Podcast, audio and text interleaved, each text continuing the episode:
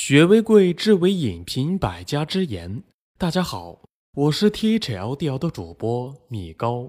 今天分享的文章是：原来这叫做竹子定律。微信搜索关注 THLDL 大课堂，免费进群组队学习。二零一八年，用学习的姿态步入状态。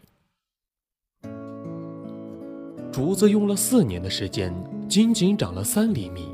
从第五年开始。以每天三十厘米的速度疯狂的生长，仅仅用六周的时间就长到了十五米。其实，在前面的四年，竹子将根在土壤里延伸了数百平米。做人做事亦是如此，不要担心你此时此刻的付出得不到回报，因为这些付出都是为了扎根。人生需要储备，有多少人没能熬过那三厘米？什么叫价值？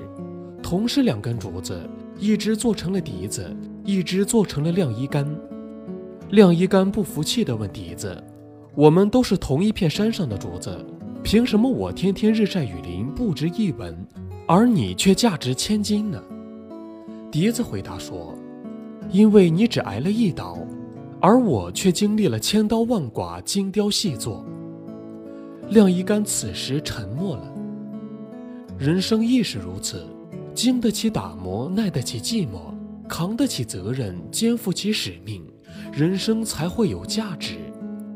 看见别人辉煌的时候，不要嫉妒，因为别人付出的比你多。国学大师钱穆说：“古往今来，有大成就者，诀窍无他，都是能人肯下笨劲儿。”胡适也说：“这个世界聪明人太多。”肯下笨功夫的人太少，所以成功者只是少数人。说起钱钟书的满腹经纶，人们往往归功于他的天分高、记忆力强。其实，钱钟书学问博大精深，更多的来自后天手不释卷的苦功。钱钟书大学同窗许振德这样描述：在校时，以一周读中文经典，一周阅欧美名著。交互行之，四年如一日。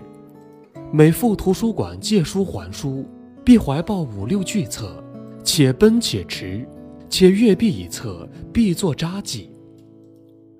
代表他学术成就的管锥编，引述四千多位名家的上万种著作中的数万条书证，汪洋恣肆，博大精深。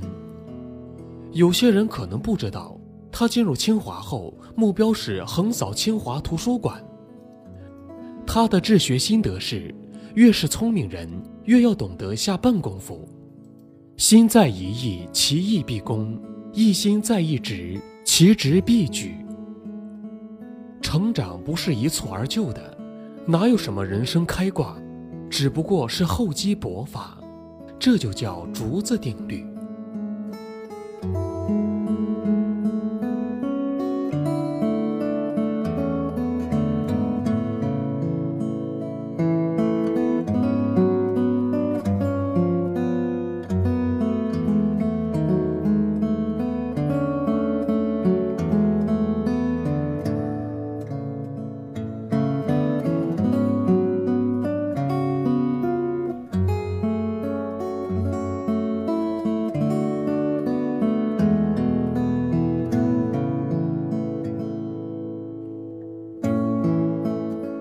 好了，文章听完了，有什么想法记得给我留言，欢迎分享给你的朋友们，我们下次见。